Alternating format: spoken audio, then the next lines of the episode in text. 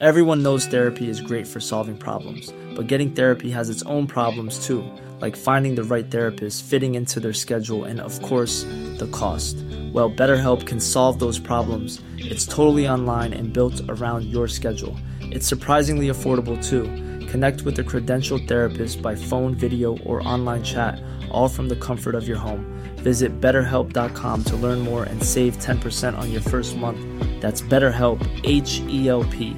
When you're ready to pop the question, the last thing you want to do is second guess the ring. At Bluenile.com, you can design a one of a kind ring with the ease and convenience of shopping online. Choose your diamond and setting. When you find the one, you'll get it delivered right to your door. Go to Bluenile.com and use promo code LISTEN to get $50 off your purchase of $500 or more. That's code LISTEN at Bluenile.com for $50 off your purchase. Bluenile.com code LISTEN.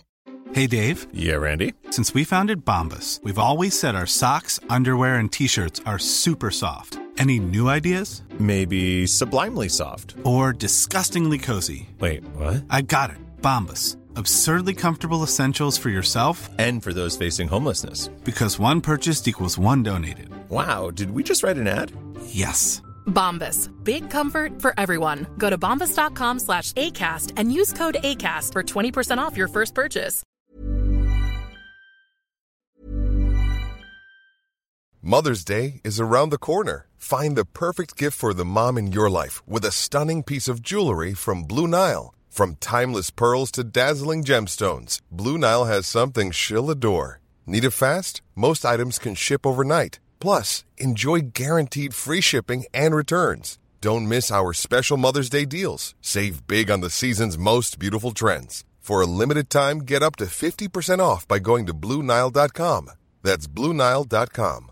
Everyone knows therapy is great for solving problems, but getting therapy has its own problems too, like finding the right therapist, fitting into their schedule, and of course, the cost. Well, BetterHelp can solve those problems. It's totally online and built around your schedule. It's surprisingly affordable too. Connect with a credentialed therapist by phone, video, or online chat, all from the comfort of your home. Visit betterhelp.com to learn more and save 10% on your first month. That's BetterHelp H E L P.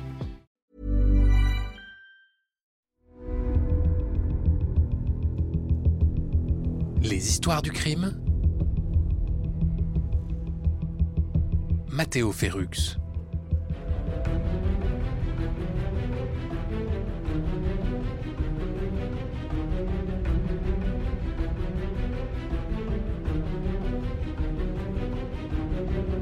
Aujourd'hui, dans les histoires du crime, nous allons parler d'une affaire criminelle des années 70, l'affaire du tueur de l'Oise. L'on pourrait croire que cette histoire est tout droit sortie d'un roman policier fictionnel, et pourtant ça ne l'est pas. Il a porté à la fin des années 70 le surnom de tueur de l'Oise, ou bien le surnom de tueur fou de l'Oise. Et vous comprendrez pourquoi dans quelques instants.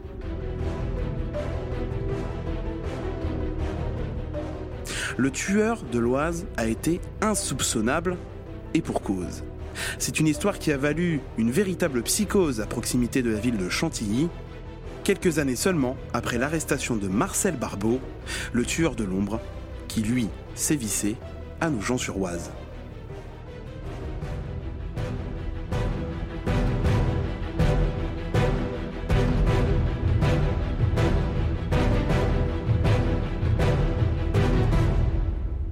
Cette histoire commence en mai 1978, à Chantilly, dans l'Oise.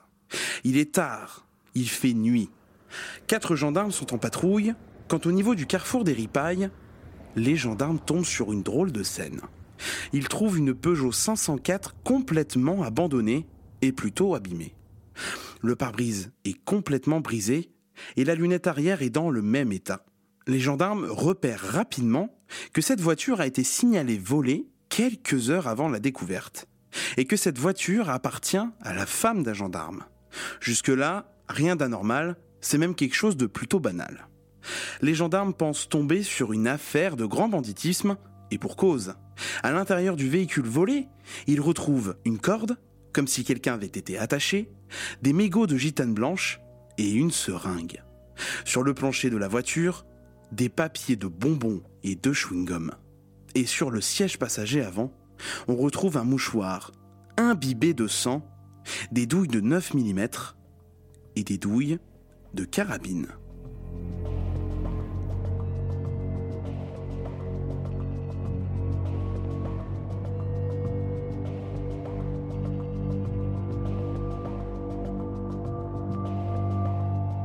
Autre détail troublant pour les gendarmes, quelques mètres après le véhicule, ils trouvent un plan. Un plan destiné à préparer le braquage du bureau de poste de la ville de Pierrefonds, situé à 60 km de là. Mais cette affaire ne va pas plus loin que ça. Même si les détails et indices sont troublants, on ne trouve rien pour continuer. Mais le tueur, lui, va frapper.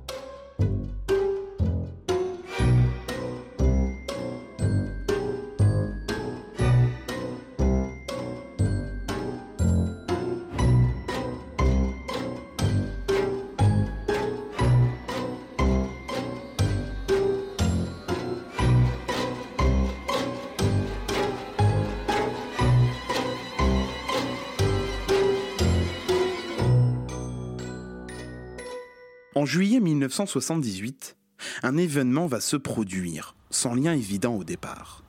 Nous sommes cette fois-ci à Pont-Sainte-Maxence, dans l'Oise. Une jeune fille de 17 ans, Karine, sort du cinéma communal et rentre chez elle. C'est alors qu'une Renault 12 de couleur grenat se présente à la hauteur de la jeune fille, et le conducteur n'a pas l'air très habile, ni très accueillant. Il tire trois fois sur la jeune fille avec un pistolet Beretta 9 mm. L'une lui traverse le mollet gauche, mais elle n'est que légèrement blessée. Elle a juste eu le temps d'identifier la voiture, mais elle n'a pas pu voir le visage de son agresseur. La Renault 12 était une voiture volée, elle aussi. Elle a été déclarée volée quelques jours auparavant, et le vol a plutôt été facilité. Les clés étaient sur le contact.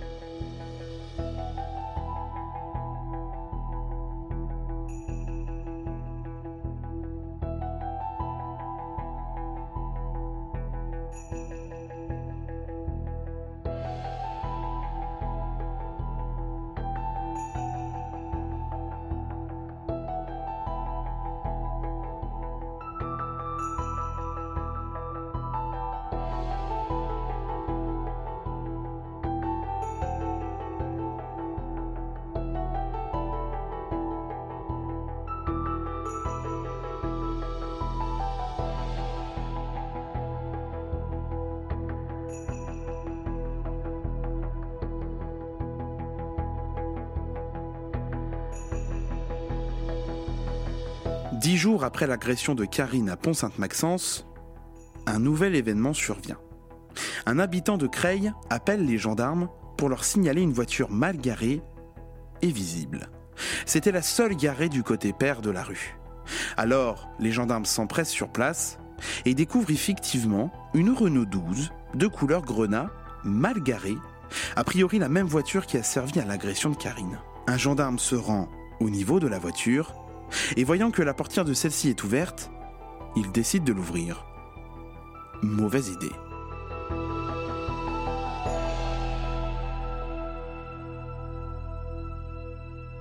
En ouvrant la Renault 12, celle-ci explose.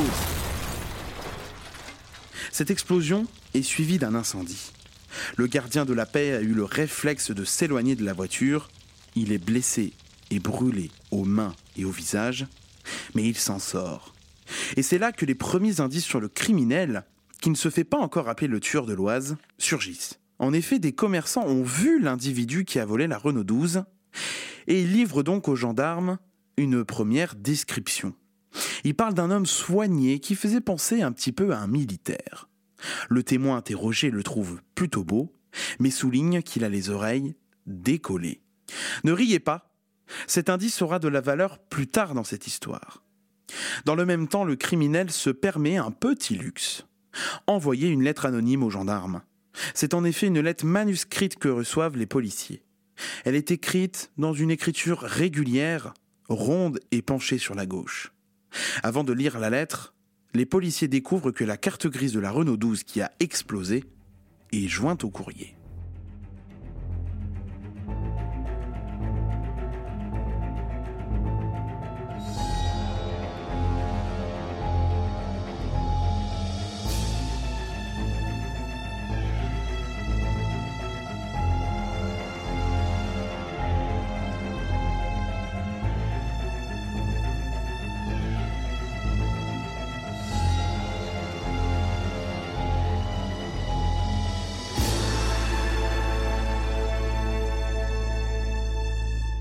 La lettre disait Monsieur, cette lettre est écrite afin de vous fournir quelques précisions concernant la voiture Renault 12 rouge immatriculée 1303 QG 02.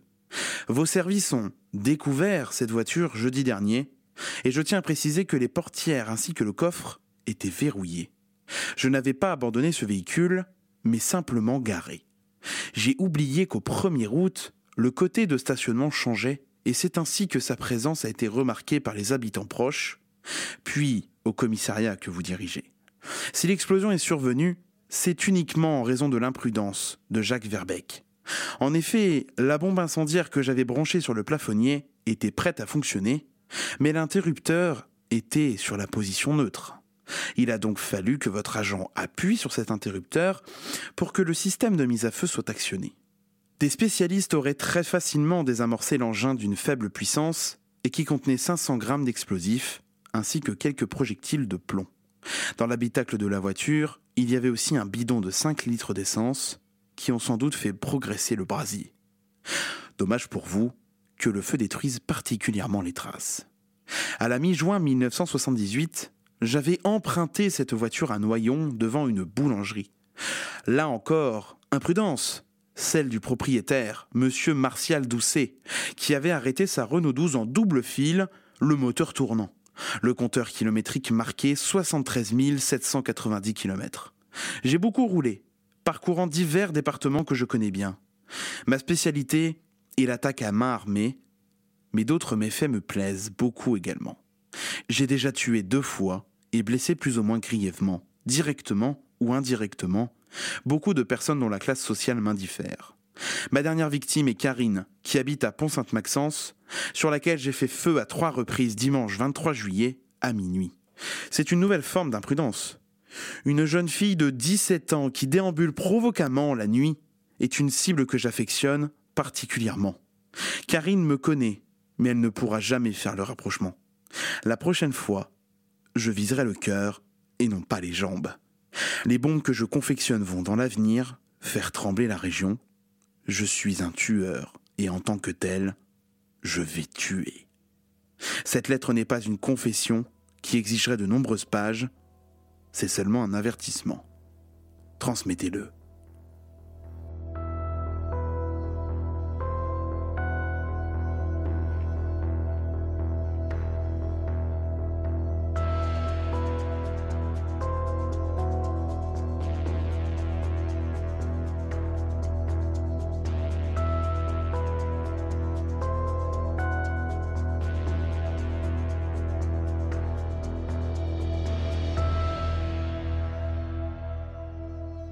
Cette lettre est évidemment signée par un point d'interrogation.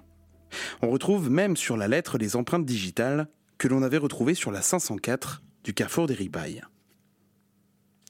C'est à ce moment que l'inspecteur Daniel Neveu, qui travaille à la police judiciaire de Creil, fait son entrée dans cette enquête. Souvenez-vous, c'est Daniel Neveu qui, quelques années plus tôt, avait bouclé de façon exemplaire le dossier de l'affaire Marcel Barbeau, le tueur de l'ombre. Quand Daniel Neveu pose les yeux sur cette lettre anonyme, il a un feeling.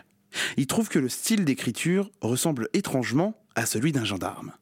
Selon lui, il trouve que certains termes sont caractéristiques de la profession. La façon de décrire la voiture, la marque, le type, la couleur, la plaque d'immatriculation, ou bien les mots employés comme verrouillé. Alors, sans en parler à sa hiérarchie, il décide pour vérifier de faire lire cette même lettre à sa femme, qui elle travaille dans un magasin, et elle est formelle. C'est un gendarme qui a écrit cette lettre.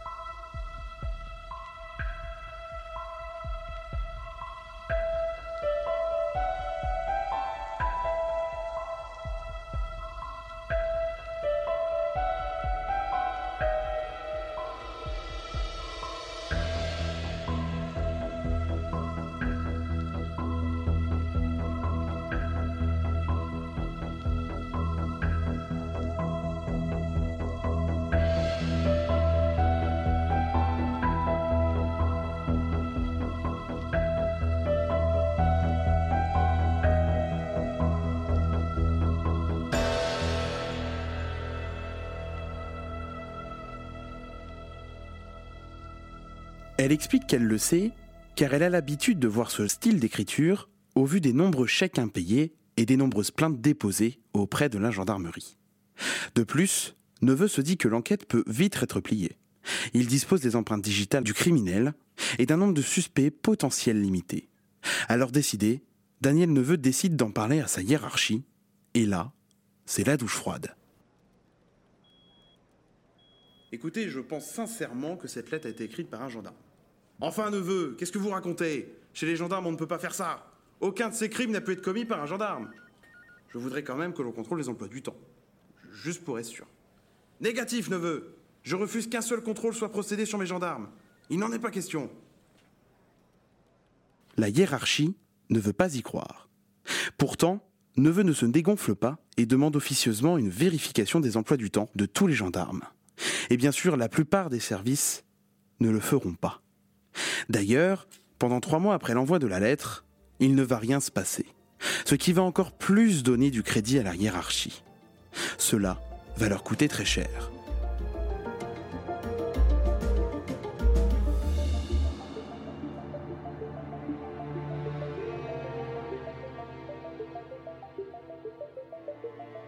Écoutez d'autres histoires du crime sur toutes les plateformes et sur graphite.net.